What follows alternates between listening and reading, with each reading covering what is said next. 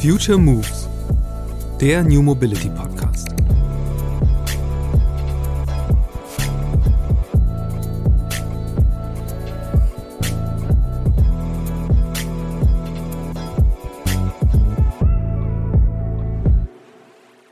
Bei uns ist es ja durch alle Verkehrsträger sehr ausgeprägt, dass wir auf unserem Recht beharren.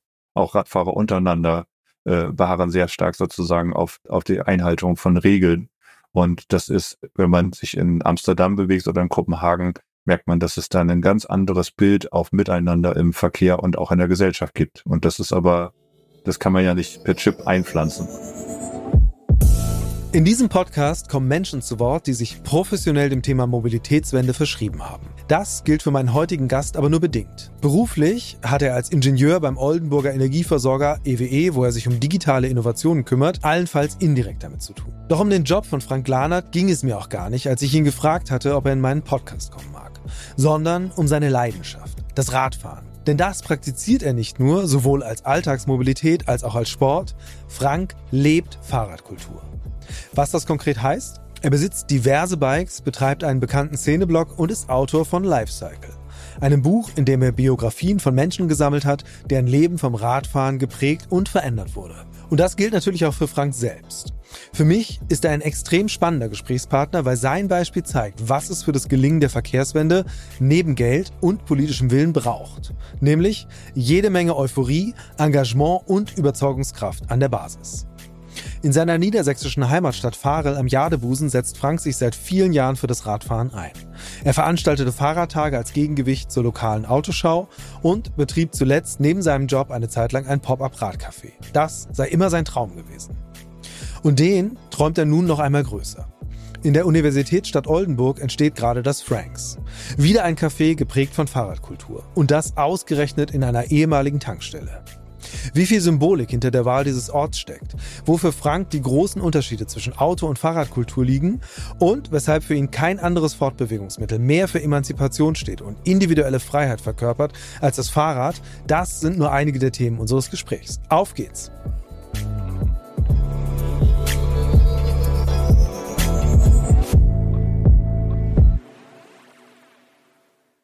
Werbung Offen gestanden, ich bin eher skeptisch, was Nahrungsergänzungsmittel angeht, aber ausprobieren kann man es ja mal. Also steht seit rund zwei Monaten AG1 in meinem Kühlschrank. In der grünen Tüte ist ein Pulver, das laut Hersteller Ergebnis einer wissenschaftlich basierten Mischung hochwertiger Inhaltsstoffe ist. Vitamine, Mineralstoffe, Bakterienkulturen, Antioxidantien, ein Pilzkomplex, insgesamt über 70 Zutaten, die alle aus natürlichen Lebensmitteln stammen.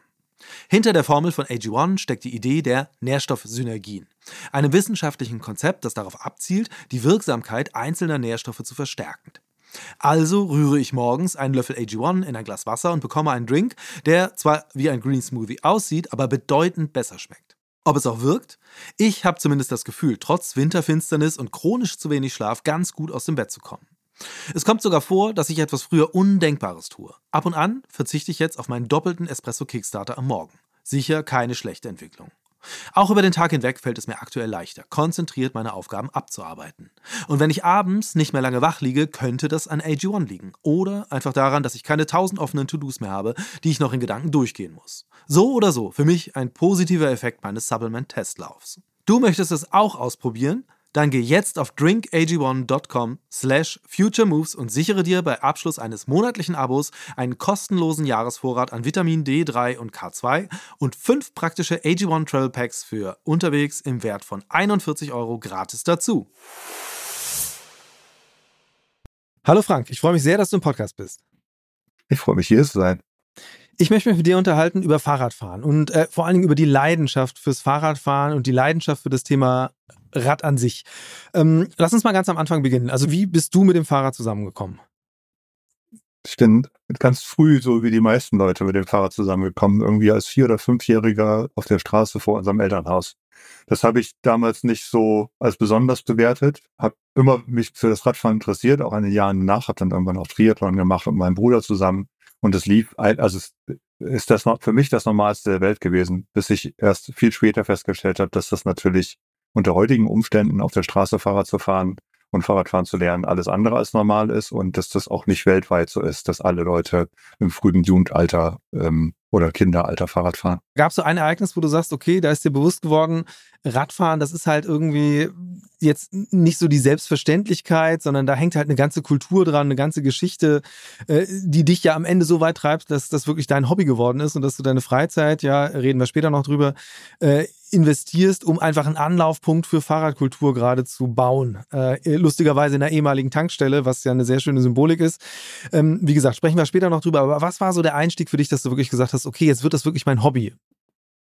Also es gab tatsächlich nicht den Schlüsselmoment in der Vergangenheit, wo ich gesagt habe, das war so ein Umkehrpunkt, wo ich gesehen habe, dass alles irgendwie anders ist, sondern es gibt ganz viele Schlüsselmomente, die im Rückblick diese, diese Hinweise gegeben haben. Also so wie ich eben schon gesagt habe, für mich war das ganz normal, als Kind auf der Straße meine Freunde zu treffen und da zu spielen. Wir haben auch die Straße früher voll gemalt und sind dann aufgestanden, wenn ein Auto kam und das war für ja. uns, also es passierte am, am Nachmittag drei oder vier Mal. Und meine Enkeltochter wird jetzt in meinem Elternhaus groß und wenn man die alleine auf der Straße Fahrrad fahren lassen würde, dann würde man wahrscheinlich als nächstes das Jugendamt rufen. Und auch die frühen Touren, die wir unternommen haben, also auch diese sportlichen Aktivitäten, und da sind wir äh, in Europa mit dem Fahrrad unterwegs gewesen. Ja. Das war für uns damals auch das Natürlichste der Welt. Und im Rückblick muss ich aber sagen, das waren so die ersten Ansätze, sich auch tatsächlich als junger Mensch zu emanzipieren. Und das ist etwas, was man, wenn man sich ein bisschen mit Fahrradkultur beschäftigt, im Laufe der Jahre immer wieder und überall weltweit findet. Auch viele Frauen haben sich in der Vergangenheit über das Fahrrad ja. emanzipiert. Und ich behaupte, das passiert heute noch. Und ähm, es war eher so, dass ich, weil ich auch Mann und Techniker bin, mich auch immer in dem hat messen lassen, dass ich wusste, wie die Technik funktioniert und höher, schneller, weiter. Und ich habe für mich festgestellt, das ist alles schön, das zu wissen, aber es macht für ja. mich nicht das Fahrradfahren und die Kultur dahinter aus. Und habe das dann, sage ich immer so gerne, so ein bisschen sozial kompatibel versteckt, dass ich mich auch für ganz andere Aspekte rund ums Fahrradfahren interessiere und dass meine ganze Wohnung voll unterschiedlicher Fahrradtypen stand. Ja, was heißt das konkret? Du hast es versteckt? Naja, ich sag mal so, be bevor Social Media ähm, äh, groß in mein Leben getreten ist, habe ich gedacht, ich habe halt eine Fahrradmacke, die sonst keiner hat. Bis ich mhm. dann irgendwann tatsächlich festgestellt habe, es gibt ganz viele Menschen, die nicht per se Fahrräder sammeln, sondern einfach auch ein Fahrradfabel haben. Und ihre, also für mich eindrucksvoll war wirklich ein Pärchen, das alle seine Fahrräder geputzt hatte und in der Dachgeschosswohnung gegenüber dem, dem, äh, gegenüber dem Wohnzimmertisch und dem Sofa aufgestellt hat, um sich daran zu ergötzen, in Anführungsstrichen. Also ja. es gibt ein, ein Fable für Fahrräder, für die Technik, das ich auch in den, im Laufe der Jahre danach immer wieder auch in Kunst und Kultur wiedergefunden habe. Ich war erstaunt, wie viele Filme es rund um das Thema Fahrradfahren, Fahrradbusiness, aber eben auch persönliche Entwicklungsgeschichten weltweit gibt. Das hatte sich bis mir, mir bis dahin gar nicht erschlossen. Und ja. da ich das so bei mir im unmittelbaren Umfeld nicht wiedergefunden habe, habe ich einfach gedacht, okay, du hast halt eine, eine Macke äh, negativ formuliert, ähm, musst du jetzt ja nicht jedem auf die Nase binden. Während man, glaube ich, in anderen, das ist ja immer so, wenn ich, wenn ich hier mich für Autos begeistert hätte, dann hätte ich auf jeden Fall einen Ultramar-Club gefunden, in dem ich hätte äh, mich heimisch fühlen können. Oder wenn ich mich überhaupt für PS-starke Autos interessiert hätte, hätte ich hier wahrscheinlich bei mir in der Kleinstadt auch sehr schnell Anschluss gefunden. Mit Fahrrädern war das eher nicht so der Fall. Wo hast du denn solche Strukturen gefunden? Also bist ja viel rumgereist und natürlich immer mit dem Blick äh, des Fahrradgeeks, würde ich jetzt mal sagen. Also ja. wo hast du das Gefühl gehabt, okay, hier wird Fahrradkultur viel stärker gelebt? Die erste richtige Antwort wahrscheinlich, wenn man das durch das Strichwurzelprinzip wäre, dass man sagt, das in Niederlanden oder in Kopenhagen gibt okay, es natürlich als andere Form. auf jeden Fall, klar. So, ne? und, und, da muss man, aber auch da ist es so, du hast jetzt gerade den Begriff ausgestellt, da ist es halt Alltagsradfahren. Und ähm, es gibt, glaube ich, kaum Orte, wo, wo über das Alltagsradfahren hinaus diese Radkultur wirklich gelebt wird. Also wenn ich die, die Bilder von, von China vor Augen habe, wo früher alle Menschen mit dem Fahrrad gefahren sind, das war ja auch eine Art von Fahrradkultur. Da gab es auch einen, ja. einen Understatement, dass das tatsächlich eine der sinnvollsten Alternativen ist. Und zwar nicht aus gesundheitlichen Gründen oder aus Umweltschutzgründen, sondern einfach, weil es ein unverschämt günstiges Verkehrsmittel ist. Und das ist es nach wie vor. Das ist es überall auf der Welt. Und ich glaube, nur mit dem besonderen Blick darauf, dass man wirklich sagt, okay, was tut sich eigentlich beim Einzelnen, wenn er anfängt, Fahrrad zu fahren? Wie entwickelt sich das? Welche Radien nimmt er für sich in Anspruch? Und auch diese Emanzipationsgeschichte, die ich vorhin angesprochen habe, ist ja etwas, was man kulturhistorisch einordnen kann. Ich habe auch Freunde äh, von mir sind auch im, im historischen Bereich unterwegs. Ja. Und das sind halt in, in Geschichten von vor 100 Jahren. Aber die spiegeln sich in der heutigen Emanzipation und auch dann, wenn ich in Richtung Türkei oder in den Iran gucke, spiegelt sich das natürlich wieder, weil dieser Aspekt des günstigen Verkehrsmittels, die Möglichkeit als Mensch sehr unterschiedlicher Herkunft und Geschlecht seinen Aktionsradius auszudehnen, die spiegelt sich in jeder einzelnen Fahrradfahrt wieder, wenn man da genau hingucken will. Die ja. spiegelt sich bei jedem Kind, das Fahrradfahren lernt und die spiegelt sich bei jedem, der für sich entdeckt, so, oh, das macht mir Spaß und ich kann hier kilometerweit fahren, ohne dass mich jemand daran hindert und könnte theoretisch, und das finde ich so spannend, könnte theoretisch eine Weltreise auf dem Rad machen. Und viele Leute machen das ja auch. Das stimmt natürlich, das, das große Thema Reichweitenangst oder so, das hat man bei einem Fahrrad natürlich eher nicht. Also nee. eher die Limitierung durch einen selbst. Aber ähm, lass uns mal über, über diese Geschichten sprechen, weil du hast ja auch ein Buch geschrieben, wo du dich, äh, für das Buch hast du dich unterhalten mit Leuten, für die das Fahrrad in ihrem Leben eine besondere Rolle spielt. Was für Geschichten sind dir so begegnet, ob die jetzt im Buch vorkommen oder nicht? Also was hat dich wirklich, wo sind, was sind so eindrucksvolle Radbiografien gewesen?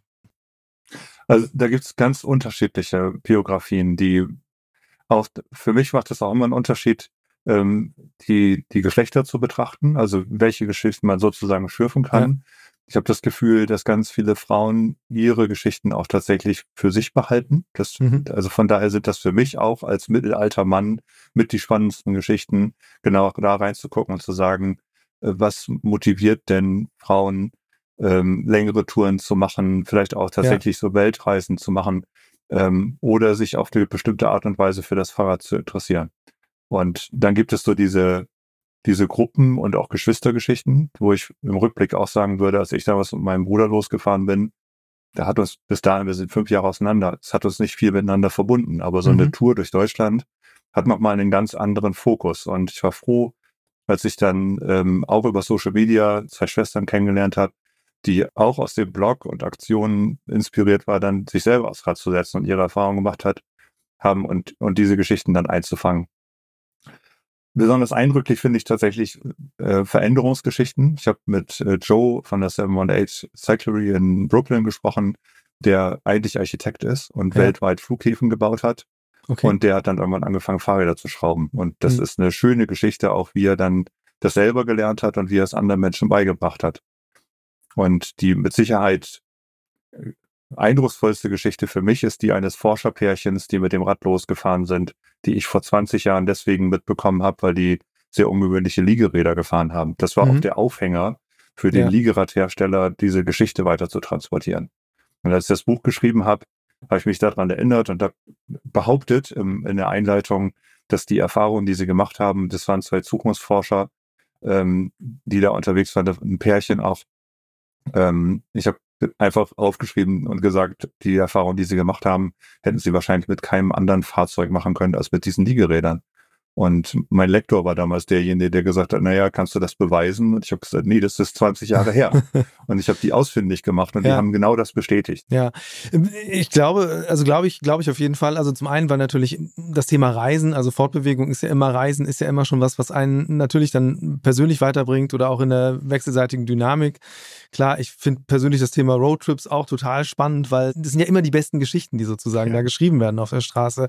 Ich würde aber noch mal ein bisschen äh, gerne jetzt bei dem Spezifischen bleiben, was das Fahrrad angeht. Ähm, zum einen ähm, würde mich mal interessieren, du hast es eben selbst erwähnt, also du hast halt andere, äh, ich glaube, du hast selber gesagt, Freaks kennengelernt, die halt mit ihren Fahrrädern im Wohnzimmer leben. Ähm, wie sieht das bei dir aus? Also, oder wie muss ich mir das vorstellen, tatsächlich dieses, äh, dieses Thema Fahrradkultur so wirklich zu leben?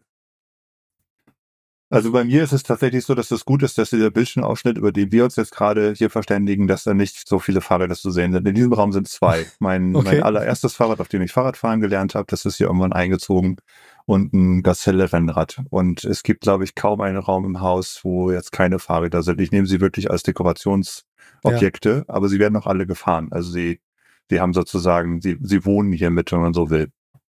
Ähm, ich glaube, das ist aber längst nicht bei allen Fahrradenthusiasten so glaube auch, dass es einfach Menschen gibt, die das, die ihr einziges Fahrrad lieben und dem auch einen Namen geben. Das mache ich ja. zum Beispiel nicht.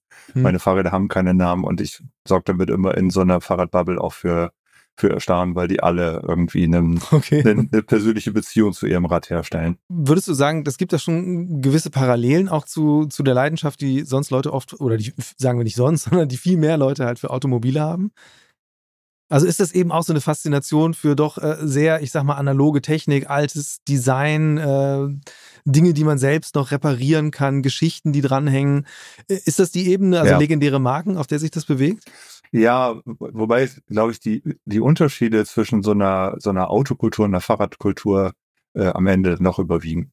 Also es ist natürlich eine, eine, eine simple Technik, die wir da vor uns haben. Also auch wenn ja. ich von, von Mario und Bram, diesem Zukunftsforscherpärchen berichte, dann ist Teil der Wahrheit, dass sie natürlich auch bei so einer qualitativen Forschung ein Transportmittel dabei haben, das an sich nachhaltig ist und ja. das jeder auf der Welt kennt. Also diese Räder, die sie dabei hatten, sahen zwar ungewöhnlich aus, es war ein Kurzlieger, aber es war am Ende immer noch ein Fahrrad. Damit kann man natürlich ganz viel transportieren. Also auch an, an Geschichte sozusagen über diesen Roadtrip hinaus transportieren und Kontakte herstellen. Auf der anderen Seite ist es so, ähm, ich bin, mache selber auch sehr gerne viele ähm, Bilder auch von Fahrrädern. Es ist unfassbar viel schwerer, ein Fahrrad in Szene zu setzen als ein, als ein altes Auto. Mhm. Weil das alte Auto einfach eine ganz andere Fläche zur Verfügung hat und im städtischen Raum immer auch präsent ist, äh, sowohl negativ als auch positiv. Aber das kriegt man mit einem Fahrrad so nur sehr schwer hin. Und insofern ähm, würde ich behaupten, jetzt haben wir so, du hast ja auch das Thema Geschichten angesprochen. Und ich, als ich hier bei mir vor Ort in der Kleinstadt so eine Radlocation aufgemacht habe und das war aber kein Fahrradladen und keine Reparaturwerkstatt, waren die Leute so, ja, was soll das denn dann sein? ja. Und trotzdem war es so, dass alle, die reingekommen sind, sich hinter diesem Fahrzeug, zu dem ja jeder im Zweifelsfall eine Geschichte hat. Jeder hat irgendwann angefangen, Fahrrad zu fahren. Jeder erinnert eine besondere Geschichte, die er mit dem Fahrrad verbindet. Eine besondere Situation. Und auch wenn es im, im medialen Raum eine Kontroverse zu geben scheint, können sich immer alle hinter dem Fahrrad als, als nachhaltiges und gutes Verkehrsmittel vereinigen.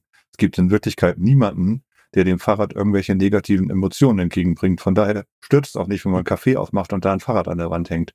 Und es stört auch nicht, wenn ein Radreisebericht vorgestellt wird, wohingegen dann bei anderen Transportmitteln, sage ich jetzt mal so im weitesten Sinne, aber auch insbesondere beim Auto, natürlich auch neben diesen positiven kulturellen Aspekten Reichweiten, die damit verbunden sind. Also man kann ja auch mit dem Auto unfassbar weit reisen einfach.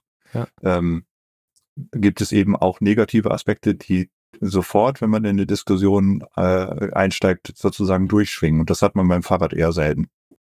Ähm, aber du hast es eben gesagt, äh, die Unterschiede sind eigentlich viel größer. Also wo würdest du die festmachen, diese Unterschiede dieser, äh, dieser beiden Bubbles? Also jetzt gar nicht mal, dass wir jetzt über so ein dogmatisches äh, Denken in die eine Richtung und äh, Rivalitäten zwischen Autofahrern und Radfahrern sprechen wollen. Darum geht es mir gar nicht, sondern tatsächlich darum, was macht diese Kultur aus und wieso unterscheiden sich da diese Bereiche?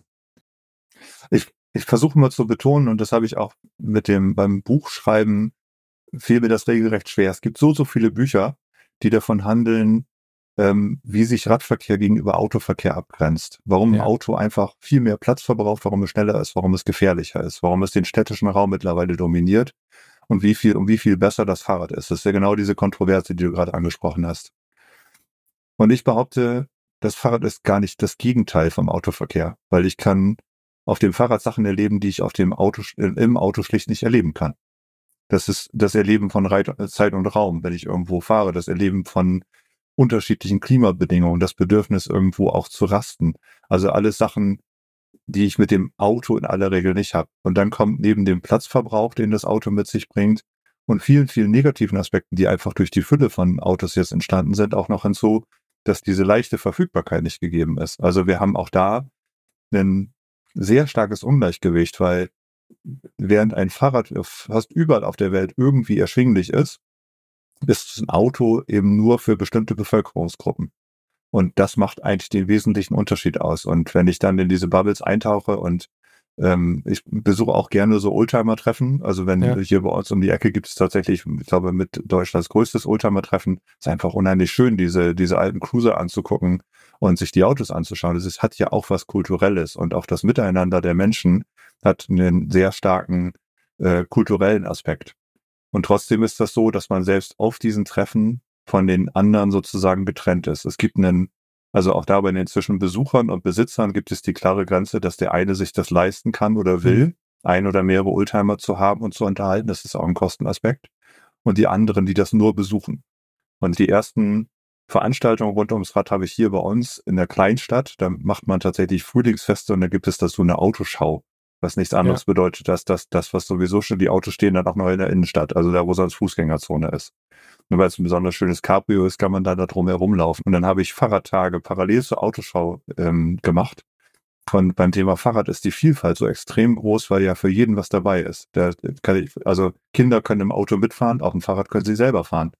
Ähm, da können Fahrradhändler sein, aber auch Radreiseanbieter. Ähm, da kann jemand regional irgendwie einen, so ein, so ein Melkhus heißt das bei uns, also irgendwie so eine Raststätte für Radfahrende anbieten. Ähm, aber es können auch überregionale Touren promotet werden. Und jeder, der da reinkommt, kann, findet sofort Anschluss. Und das ist für mich ein ganz wesentlicher Unterschied dieser beiden, ja. wenn man so will, ähm, Fahrzeugkulturen, ähm, die, die sich einfach durch die Niederschwelligkeit des Angebotes eines Fahrrades ähm, auszeichnen. Du hast es eben erwähnt, dass du eben so, so ein Pop-up-Café aufgemacht hast. Was war genau der Impuls dahinter? Also vieles kam tatsächlich aus diesen ersten Erfahrungen. Ich habe diesen Fahrradtag hier äh, aus Jux und Dollerei gemacht. Also ich hatte einfach sehr viele Kontakte aufgetan in diese, in diese Fahrrad-Community im weitesten Sinne. Das waren sowohl Fahrradhändler, aber eben auch die angesprochenen Reiseanbieter. Das kann ein Verkehrsträger. Hier gab es dann irgendwann einen Bahnanbieter, der auch so Rad und Bahn sozusagen in Kombination angeboten hat. Und diese Tage waren einfach immer sehr vital. Die haben mir sehr viel Spaß gemacht und mhm. haben aber auch den Besuchenden einfach sehr viel Freude bereitet, durch alle unterschiedlichen Altersgruppen äh, durch, bis hin zu irgendwelchen Einradfahrergruppen, die dann äh, da Vorführungen gemacht haben. Oder jemand kam mit so einem Soundbike und hat dann hat sozusagen das Transportrad umgebaut und hatte vorne eine große, eine große Soundanlage drauf. Und was mich immer so ein bisschen gestört hat, war, dass das nicht darüber hinaus transportiert werden konnte. Also es war für die Besucher an dem Tag, war das schön ähm, und die hatten auch ein Erlebnis, aber das hat dann bis zum nächsten Jahr gedauert, bis das wieder stattgefunden hat. Und meine feste Überzeugung war, das wäre auch schön, einen Ort zu haben, an dem das mhm. passiert, wo man zeitunabhängig hinkommen kann und sich verschiedenste Gruppen auch wieder treffen. Junge Menschen vielleicht die BMX fahren und sagen, da gehe ich hin und, und trinke eine Spezi und Ältere, die bei uns irgendwie eine Tour äh, rund um den, um den Meeresbusen gemacht haben und äh, da nochmal irgendwo einkehren. Also sozusagen der, ein, ein Kumulationspunkt für alles rund ums Rad. Und ja. das habe ich damals aufgeschrieben und habe das aber für mich, das passte damals aus persönlichen Gründen, konnte ich das nicht in die Umsetzung bringen.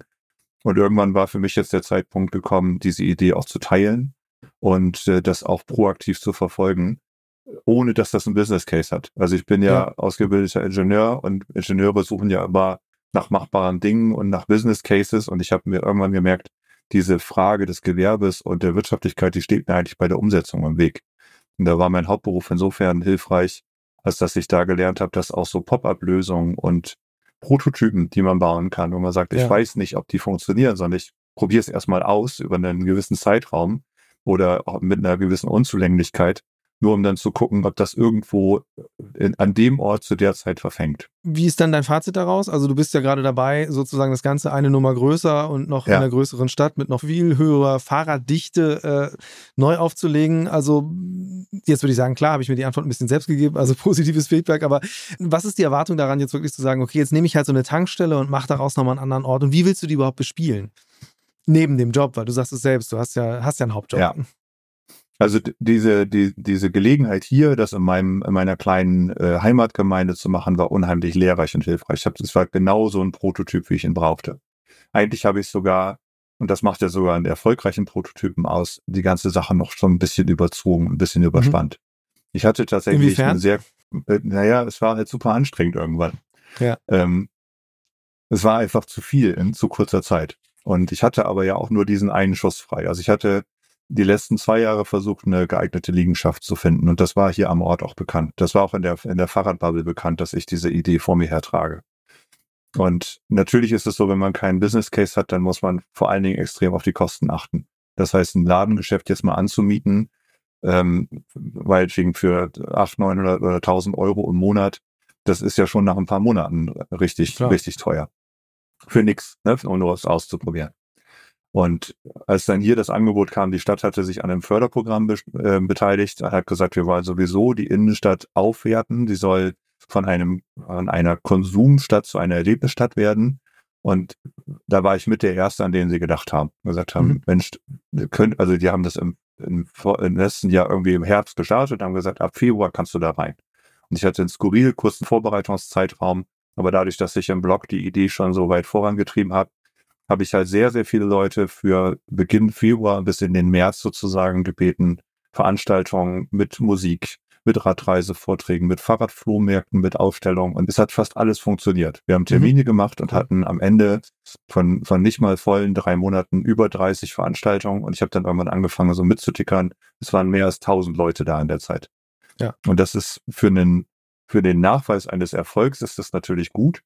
Ich habe dann aber sehr schnell festgestellt, das kann man neben dem Hauptberuf nicht wirklich gut machen. Also ich war dann Donnerstag, Freitag, Samstag, Sonntag da und manchmal noch unter der Woche. Ja. Und selbst wenn man nur 80 Prozent arbeitet, hat man dann, ich, das war einfach zu viel. Und diese Lernkurve habe ich jetzt genommen. Einerseits, welche Formate sehr gut funktioniert haben und was erfolgreich war, aber auch die Erfahrung, dass man das durchaus auch äh, strecken kann.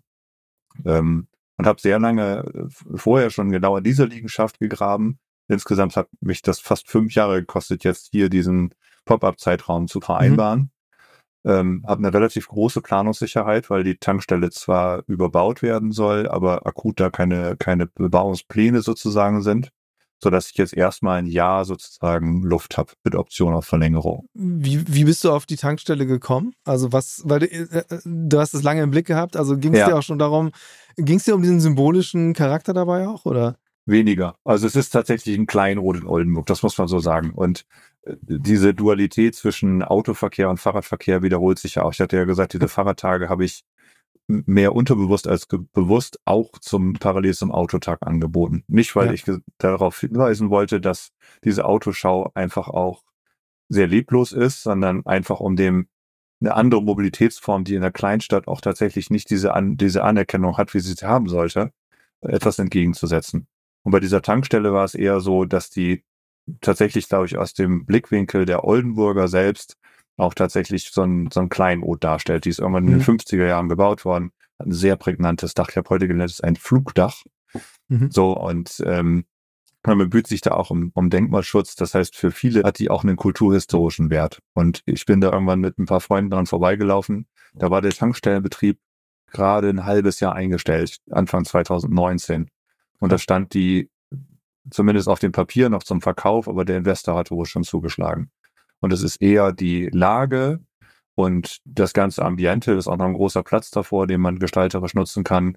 Der ähm, neben der Sonneneinstrahlung ist für mich immer ein wichtiger Faktor, dass man da nicht irgendwo so ein, im wahrsten Sinne des Wortes, ein Schattendasein führt, sondern dass man wirklich einen ansprechenden, offenen Platz hat. Und ich habe das mal irgendwann mitgenommen zu einer Fortbildung, wo es auch um Platzgestaltung ging. Das war ein international besetztes Publikum und die Aufgabe war auch einen, einen gestalteten oder zu gestaltenden Ort mitzubringen. Da war dann so eine Markthalle in Barcelona und ähm, irgendwie eine, eine bunt gemalte Straße in Argentinien. Und als ich diese Tankstelle an die Wand geworfen habe, da gingen die Augen groß auf und alle ja. Teilnehmer haben gefragt, so, und, und wann machst du da was? Weil, weil es löst was aus bei den Menschen. Und das hat aber weniger damit zu tun, dass das eine Tankstelle ist. Das ist eine nette Analogie, aber ist jetzt nicht so, dass ich sage, das muss, hätte unbedingt eine Tankstelle sein müssen, damit diese, ja.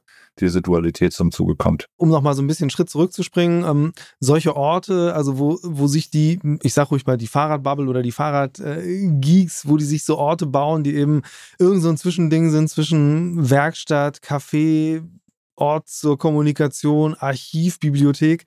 Gibt es ja auch an anderen Orten. Ähm, was hat dich da inspiriert und wie wird das bei dir dann interpretiert werden?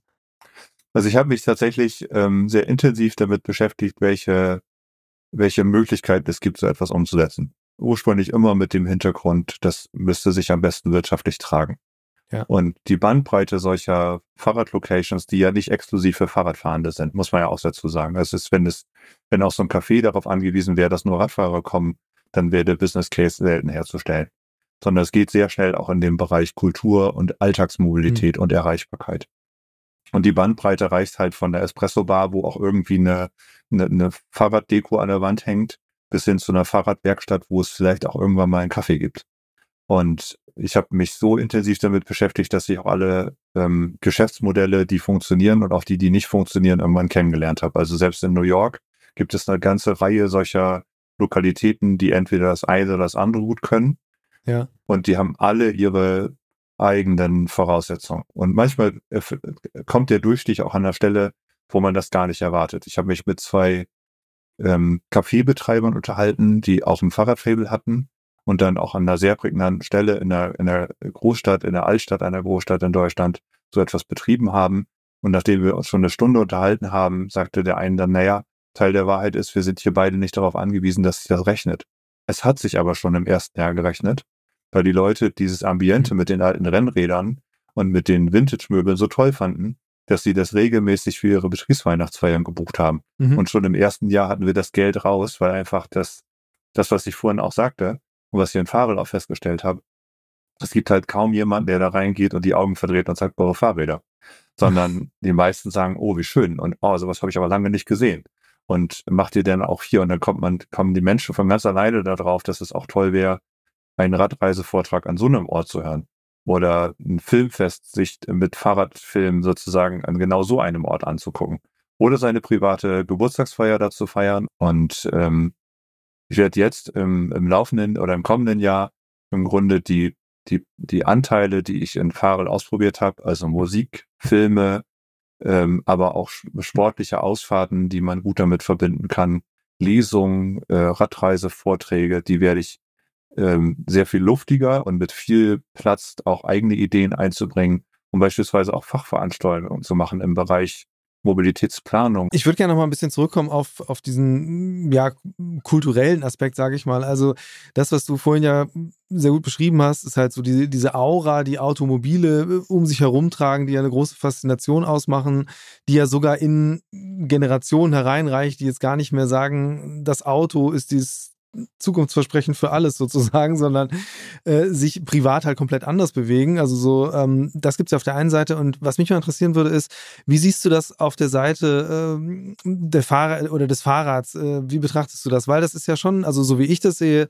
gibt es ja schon so eine gewisse Renaissance des Fahrrads als, als cooles Verkehrsmittel. Also angefangen von, keine Ahnung, was waren die ersten, vielleicht die, die Fahrradbooten, die durch New York gefahren sind oder so, diese ganze Fixie-Kultur, die da entstanden ist, also dieses urbane. Äh, auf der anderen Seite gibt es ja auch ähm, klassische Radrennen und wo ja auch viele, viele junge Menschen teilnehmen, die sich ja wirklich dann auch am Ende auch gar nicht mal so billige äh, historische Fahrräder äh, kaufen, wiederherstellen. Also ist das was, was sich auch gerade entwickelt, also dass so eine gewisse parallele äh, Kulturaura, so ein Image, so, ein, so, eine Ehrfurcht vor alten Fahrrädern, also all das, was es fürs Auto gibt, was glaube ich ja viel auch da mit diesem Nimbus zu tun hat, entsteht sowas auch auf der Fahrradseite langsam oder überinterpretiere ich das? Du hast dir jetzt gerade einen Aspekt ausgesucht, der, der sehr naheliegend ist. Und wir neigen ja auch dazu, ähm, genau nach solchen Parallelen zu schauen. Ne? Also bleibt dabei, dass das Fahrrad und auch historische, war kein Vorwurf, Entschuldigung. Ah, alles also, gut. Also, also der, ich sag mal, es ist andersrum manchmal wirklich schwer. Du hast diese Aspekte der Autokultur angesprochen. Da war ja auch ein wirtschaftliches Versprechen drin. Da war ein Versprechen drin nach Freiheit und Unabhängigkeit. Und, und ich bleibe dabei, und es ist natürlich auch als, als Designgegenstand alleine dadurch, dass es eben so präsent ist, nochmal ganz anders als ein Fahrrad.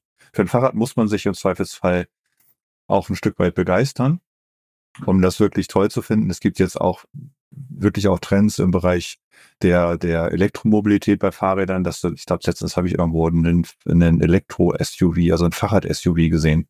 Mhm. Und auch da müssen die Räder ja immer größer werden. Und das ist für mich aber eher eine, eine bemerkenswerte, ich will nicht sagen schlechte Entwicklung, weil das Fahrrad natürlich damit mit unter Umständen mit etwas aufgeladen wird, mit einer, was, was man aus einem anderen kulturellen Bereich kennt. Und gerade so diese Fixierung auf Test und Technik stößt ja auch viele Menschen ab. Also viele Bevölkerungsgruppen oder viele Jüngere, die vielleicht gar nicht willens oder in der Lage sind, an ihrem Fahrrad zu schrauben oder auch eben Menschen, die sagen, das soll einfach fahren. So, das, was wir in der Alltagsmobilität, da waren wir vorhin bei Kopenhagen oder in den Niederlanden, ja.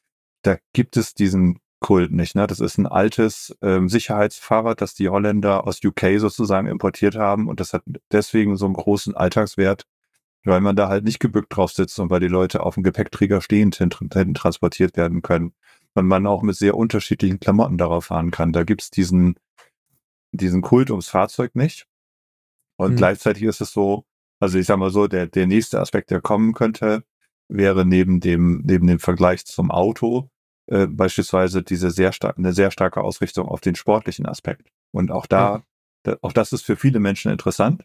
interessanterweise vor allen Dingen dann aber eben auch für Männer interessant und weniger für Frauen. Es ist auch unter Umständen wenig inklusiv. Das heißt, wenn man nicht einem bestimmten, einer bestimmten Norm entspricht und kein Mensch glaubt, dass Menschen mit Lycra-Hosen toll aussehen, aber wenn die, wenn der Körper dann nicht entsprechend ist und dann findet da auch eine sehr starke Ausgrenzung statt, auch wieder, auch wieder geschlechtsspezifisch unter Umständen oder dann eben aufgrund von Körperform, Herkunft oder Größe. Auf jeden Fall ist, ist das Fahrrad auch, sei behaupte ich da, weit mehr als, als ein Sportgerät, an dem man sich als Fahrzeug oder an der Sportart ergötzen kann.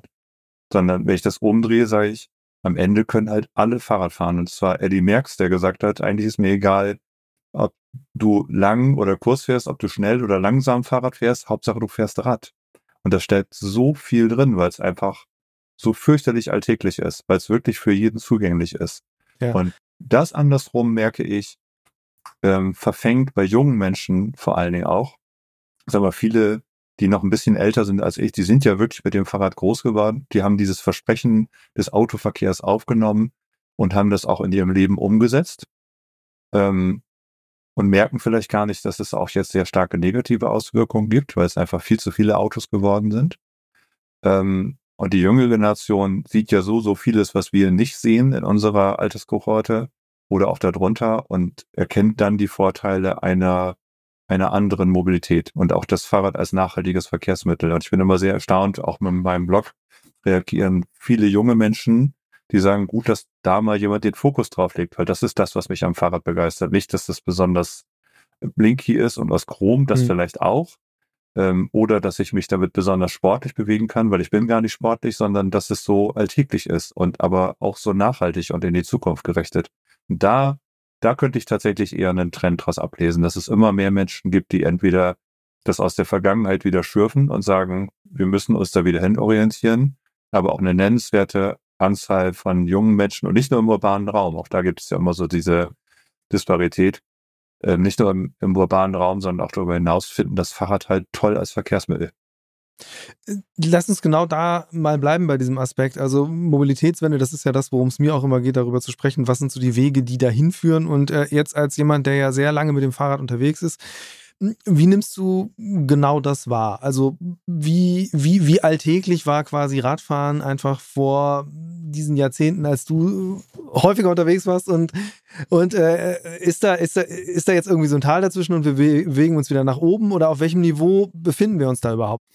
Also ich habe mein, mein Buch auch deswegen Lifecycle genannt, weil ich, weil ich halt in diesem nicht mal biblischen Alter von 50 Jahren einen gewissen Überblick mir verschaffen konnte.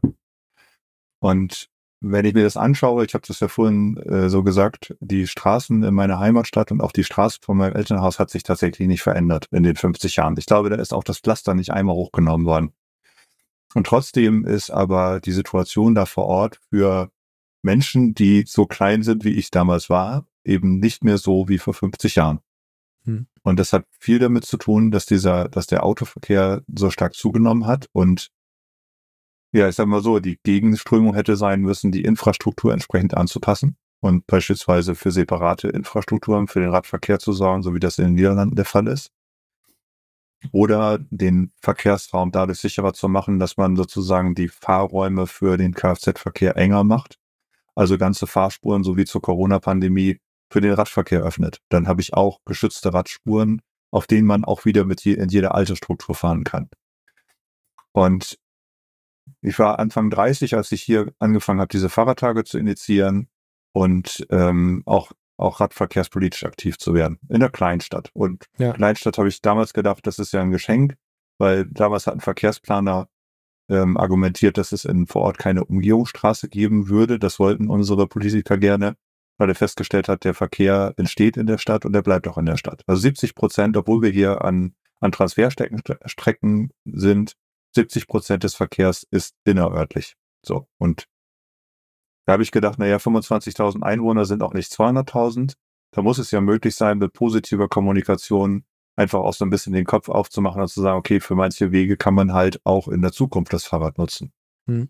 Und das gelingt nicht immer. Also es ist vor allen Dingen so, dass ja nicht nur die reine Anzahl der Fahrzeuge mehr geworden ist, sondern dass auch alle Systeme sozusagen aus Auto ausgelegt sind und Infrastrukturen, ähm, die auch fürs gesellschaftliche Leben wichtig sind, auch vielerorts einfach zurückgebaut werden. Also um da bei dem Beispiel zu bleiben, wenn, als ich vor 30 Jahren hierher gezogen bin, mit Anfang 20, und dann sind meine Kinder irgendwann geboren worden, da konnte man hier am Ort selbstständig, auch als junger Mensch, zum Schwimmbad fahren.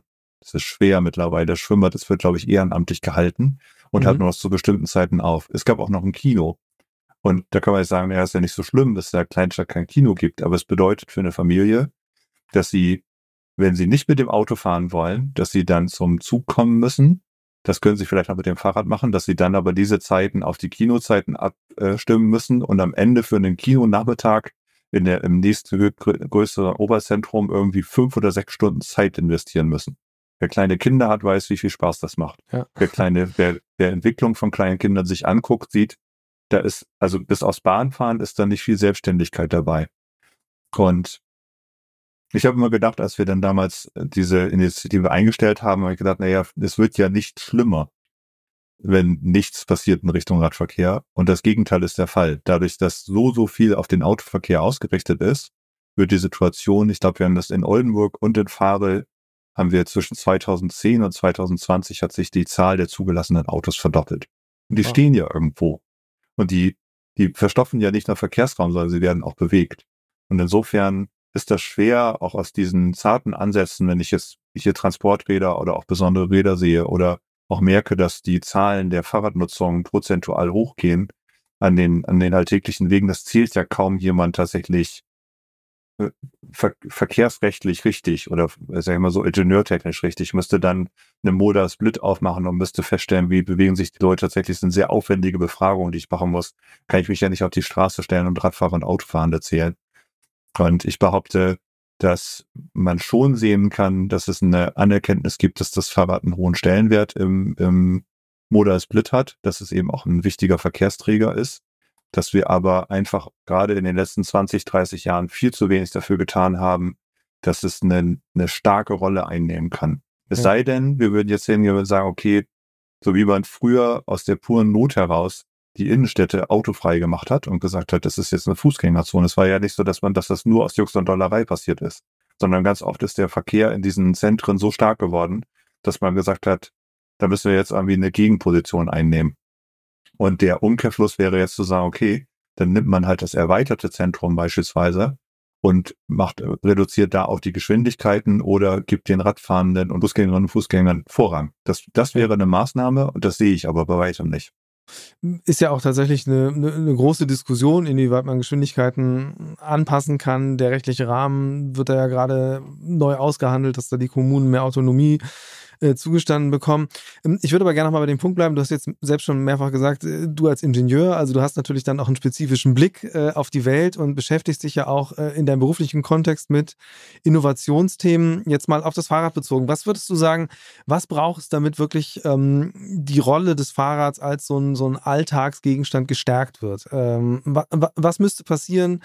Äh, und an welchen Stellen könnte was passieren und eben, um mich nicht wieder nur dem Verdacht äh, des Naheliegenden hier auszusetzen, also nicht nur im Sinne von äh, getrennte Radwege, die gebaut werden, also das, was man weiß, sondern vielleicht noch darüber hinaus, wo du sagst, okay, da könnte auch ähm, eine kulturelle Ebene helfen, einfach das Fahrrad voranzubringen.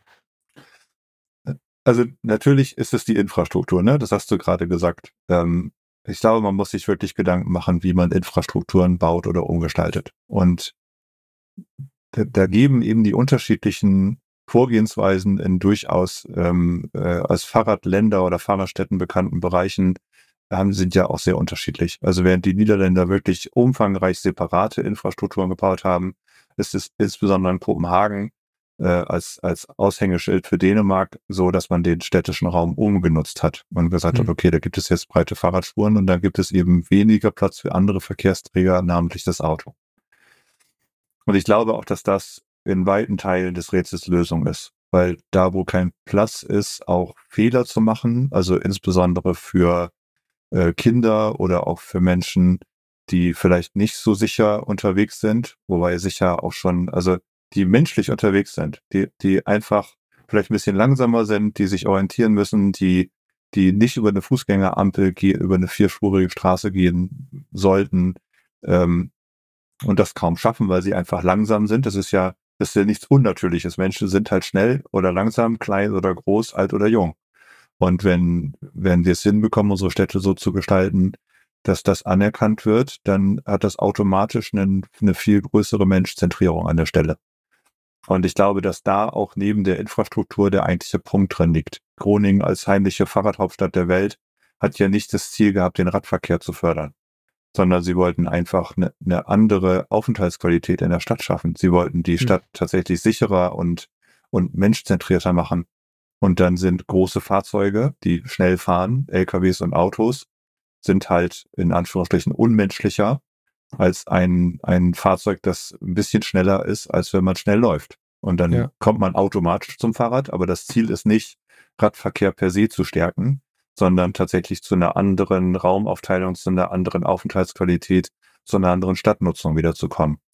Und dem innewohnen könnte tatsächlich, um den Gedanken vielleicht eben zu Ende zu bringen, dem innewohnen könnte auch, dass man vielleicht ein etwas gleichmäßigeres Gesellschaftsbild damit verbindet. Also bei uns ist es ja durch alle Verkehrsträger sehr ausgeprägt, dass wir auf unserem Recht beharren. Auch Radfahrer untereinander äh, beharren ja. sehr stark sozusagen auf, auf die Einhaltung von Regeln. Und das ist, wenn man sich in Amsterdam bewegt oder in Kopenhagen, merkt man, dass es dann ein ganz anderes Bild auf Miteinander im Verkehr und auch in der Gesellschaft gibt. Und das ist aber, das kann man ja nicht per Chip einpflanzen. Nee, ist auf jeden Fall, ist auch, ist auch eine kulturelle Ebene, jetzt eine, die nicht so stark am Fahrrad hängt, äh, definitiv. Äh, das, das Beharren auf das, was eines Recht ist. Ja, das ist sehr stark bei uns, das stimmt natürlich. Ähm, was mich nochmal interessieren würde, ist äh, der Aspekt, also es gibt ja gerade auch so m, hm, durchaus äh, die Vorstellung, dass man ähm, den Verkehr, auch insbesondere den Radverkehr, sicherer machen kann durch technische Lösungen. Also insbesondere äh, Vehicle to X, also dass man einfach Sachen vernetzt, dass man ähm, Fahrräder sozusagen dann, wenn schon nicht für die, für die Menschen hinterm Steuer, dann zumindest für die Software sichtbar macht. Äh, wie blickst du darauf? Muss ich tief durchatmen. Also das große, das große Problem ist ja, dass wir so tun, als wenn Autos mit ihrer Geschwindigkeit und ihrem Gewicht irgendwie naturgegeben wären. Und das sind sie nicht. Ähm, wenn Rad, zwei, zwei Radfahrer einen Unfall haben, dann können die sich auch schwer verletzen. Aber in aller Regel kriegen die sowieso hin, rechtzeitig zu bremsen und zum Stehen zu kommen. Und ähm, gefährlich wird es immer dann, wenn ein sehr starkes und sehr schweres Auto, das sehr stark beschleunigt, oder ein Fahrzeug, das sehr stark beschleunigt, dazukommt. Und ganz oft stelle ich da fest, dass wir eben auch mit solchen technischen Blicken auf diese Sache eigentlich am Thema vorbei diskutieren. Weil tatsächlich die Unsichtbarkeit von Radfahrenden, die ja dann auch durch irgendwelche leuchtenden Klamotten oder am liebsten noch ein Helm oder digitale Vernetzung. Also die, die Gefahrenquelle ist nicht der Fahrradfahrer und auch nicht seine mangelnde Sichtbarkeit, sondern die liegt darin, dass jemand anders sich entschieden hat, ein viel schnelleres und viel größeres Fahrzeug zu fahren, von dem eine Gefahr ausgeht und in der man insbesondere im Winter beispielsweise dann auch schlecht Radfahrende sieht.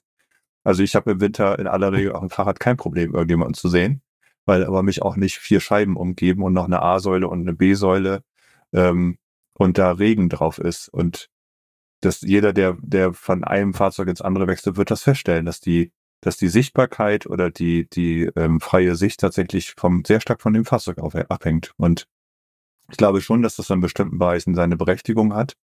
Aber gerade durch die Zunahme des, des, des Autoverkehrs und durch die nackte Zahl ist es, glaube ich, auch der Versuch, an einem Symptom rumzudoktern, dass man nicht hätte, wenn sich die Leute wieder besinnen würden und sagen würden, naja, ich muss halt mein Kind nicht zur Schule bringen, ähm, weil es da so unsicher ist, weil da so viele Autos sind. Also das, also da fällt einem ja nichts mehr zu ein. Das, in, den, in Amerika sieht man jetzt Autoschlangen, die sich, die, die, der Fahrradständer aus den 60er Jahren das verweist und vor der Schule stehen Autos in Schlangen, die einzeln die Kinder aus, rauslassen. Und das ist eigentlich wie ein schlechter Witz. Ja, und äh, ja, irgendwo auch so eine Art Teufelskreis. Ich, ich bin der äh, gewisser Hoffnung, dass es gelingen wird, da schon wieder rauszubrechen, weil es ja durchaus eine Tendenz gibt, auch wieder klein, kleinräumiger zu denken und äh, äh, eben die Distanzen nicht mehr so groß äh, erscheinen zu lassen und tatsächlich auch äh, gerade in äh, viele Kommunen sich dafür einsetzen, halt die Geschwindigkeit von Fahrzeugen insgesamt herabzusetzen und dadurch halt wieder so ein, so ein menschlicheres Maß sozusagen ähm, anzustreben. Ich würde äh, gegen Ende gerne noch zu einer Rubrik im Podcast kommen. Und du hast eben selbst erwähnt, wenn du im Winter unterwegs bist, dann auf dem Rad. Ähm, das, das gibt schon Hinweis. Ähm, aber die Rubrik ist, äh, ist der Mix der Woche. Da geht es darum, wie meine Gäste sich von A nach B bewegen. Wie sieht das bei dir aus? Also ich fahre nicht nur Fahrrad. Ich fahre auch Bahn. Äh, und ich habe auch ein Auto. Also mein, mein Mobilitätsverhalten ist vor allen Dingen davon geprägt, dass ich in aller Regel, wenn ich zu meinem Hauptberuf fahre, dass ich auch tatsächlich so 30 Kilometer zurücklege. Das habe ich in der Vergangenheit ähm, mit dem Auto gemacht, also so vor 15, fast 20 Jahren. Das hat sich dann irgendwann verändert, weil mein Auto kaputt gegangen ist und ich mhm. ausprobieren mhm. wollte, wie die Fahrradstation in, in Oldenburg funktioniert und bin dann weit überwiegend für diese Pendelstecken mit, mit Rad und Bahn gefahren. Und jetzt mit äh, Corona hat sich nochmal eine Veränderung ergeben. Wir sind jetzt viel auch dann remote tätig und im Homeoffice. Mhm. Und das führt auch dazu, dass ich weit weniger lange Distanzen zurücklege, auch noch viel, wenn ich dann in größere Orte fahre, mit Rad und Bahn unterwegs bin, das auch vorzugsweise, dass ich hier am Ort aber auch deutlich mehr Fahrrad fahre, als ich es in der Vergangenheit gemacht habe. Also während es sonst so war, dass man doch nochmal eine Strecke mit dem Auto gefahren ist, weil man sowieso drin saß, ähm, ist es jetzt tatsächlich so, dass sich hier das Nahumfeld nochmal ganz anders kennengelernt hat und mir auch ja. deutlich wird, dass das, dass uns das einfach verloren gegangen ist. Ne? Wir nehmen das so hin, dass einfach die beschriebenen Infrastrukturen in der nächstgrößeren Stadt sind. Und wenn man den zeitlichen Aufwand scheut, dann sitzt man vielleicht doch eher einmal im Auto, auch für eine Freizeitaktivität, als dass man Rad und Bahn nutzt. Ja. Und warum, warum steht ein Auto dann noch da? Also ist es, ist es nur für die Sicherheit oder gibt es tatsächlich Szenarien, wo einfach das, das Fahrrad nicht funktioniert? Weil es ist ja tatsächlich eben ein großer Unterschied. Ich, ich wohne in Hamburg, also für mich ist ein Auto relativ problemlos verzichtbar. Wenn man aber in einer Kleinstadt irgendwo in Niedersachsen wohnt, äh, dann kann das ja anders aussehen. Ja, so ist das hier auch. Also ich wohne tatsächlich in einem sehr kleinen Ort ähm, mit einer guten, aber nicht übermäßig guten verkehrlichen Anbindung. Also viele Dinge, die, ähm, wenn es um Transport geht und wenn es auch nur um den Transport von Menschen geht, also wenn ich Besuch bekomme und den vom Bahnhof abhole, dann kann ich ja nicht von jedem verlangen, dass er mit dem Fahrrad hierher kommt. Also wir sind so ein bisschen in der Peripherie. Ähm, und ich glaube, dass ähm, das macht auch den entscheidenden Unterschied aus. Also ich könnte wahrscheinlich und hatte das auch schon eine Zeit lang, dass ich kein Auto exklusiv zur Verfügung hatte.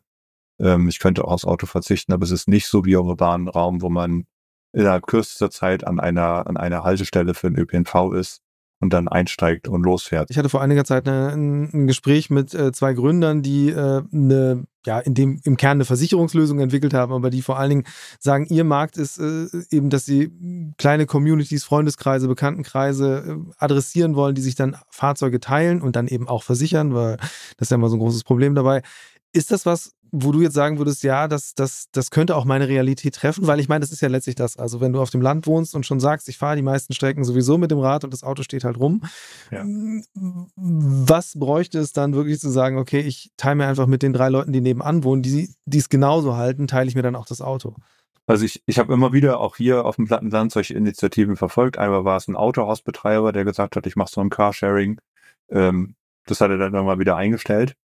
Äh, und zwar nicht, weil es nicht gut war, sondern weil einfach die Leute mit den Füßen abgestimmt haben. Es scheint immer noch sehr ausgeprägt zu sein, dass die Idee der Flexibilität, die mit dem eigenen Auto verbunden ist, dass die sich nicht einfach so auch auf Nachbarschaften, also hier im nächst kleineren Ort war es auch jemand, der gesagt hat, das ist doch Unsinn, dass wir alle, jeder für sich ein Auto haben und dann haben sie gemeinschaftlich auch ein gebrauchtes Fahrzeug äh, beschafft und haben sich durch den ganzen Vertragsstrummel durchge, durchgeackert und am Ende haben sie es aber auch sehr frustriert wieder abgegeben, weil sie gesagt haben, es funktioniert einfach nicht. Das hat einfach, ich glaube, es hat einfach soziale Aspekte. Man muss genug Leute finden, die da wirklich, wirklich Bock drauf haben und dann aber auch äh, im weiteren Verlauf die Klippen, die das vielleicht mit sich bringt, dann zu umschiffen. Und ähm, da sind mir wenige erfolgreiche Beispiele bekannt, obwohl ich eben auch einige Versuche kenne, das genauso zu handhaben. Hm. Hm, vielleicht noch alle, allerletzte Frage, weil unsere Zeit zu Ende geht. Ähm, wie, wann, wann macht dein Kaffee auf? Wann bist du soweit? Ähm, ich bereite das jetzt vor mit so ein paar Netzwerkveranstaltungen. Heute Abend habe ich die Critical Mess eingeladen, nach der Mess sozusagen vorbeizugucken.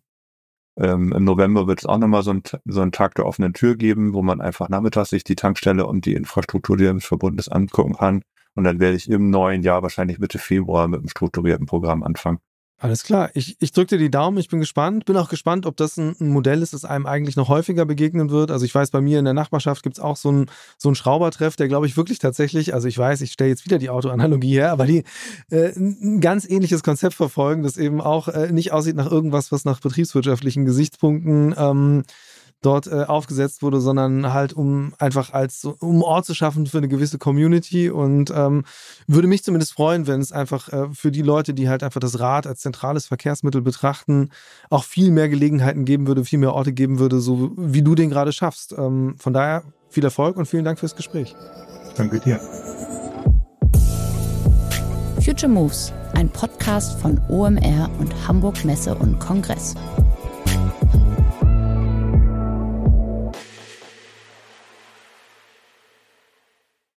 Dieser Podcast wird produziert von Podstars bei OMR.